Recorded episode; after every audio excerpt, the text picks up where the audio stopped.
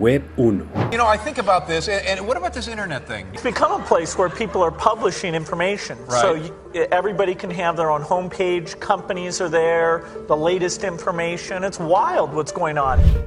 Todo lo que podías hacer era consumir información. Libros, revistas y periódicos ya podían accederse con solo hacer clic en un botón.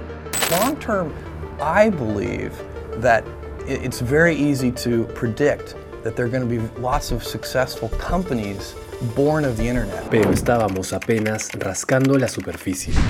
Today, Apple is going to reinvent the phone, and we are calling it iPhone. Web 2 introdujo las redes sociales, la capacidad de publicar algo tú mismo. What if I could be anywhere and share what's happening? And I could also get everything in real time. Never before have we had such access to that immediate information.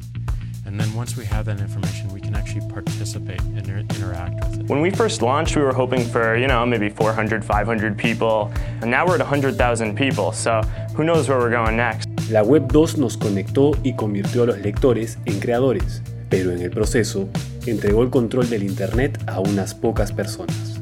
Nosotros, los usuarios, nuestros datos y comportamientos nos volvimos el producto. And I think that we have, you know, a, a really good business that's, that's being built there.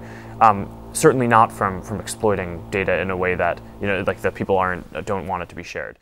Ahora llega la Web 3.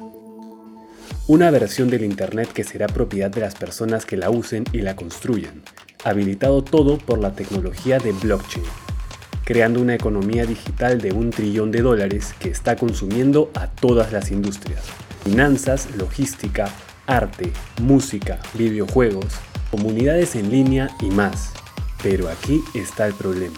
Esta nueva tecnología e Internet trae consigo nuevos términos, conceptos y manera de hacer las cosas, lo que hace que la construcción de negocios y carreras sea compleja e intimidante. Por eso empezamos Web 3, un podcast para mantenerte a la vanguardia en cuanto a los conocimientos y sucesos de este nuevo Internet donde hablamos de blockchain, cripto, DeFi, NFTs, el metaverso y todo el presente y futuro del Internet. No te quedes atrás.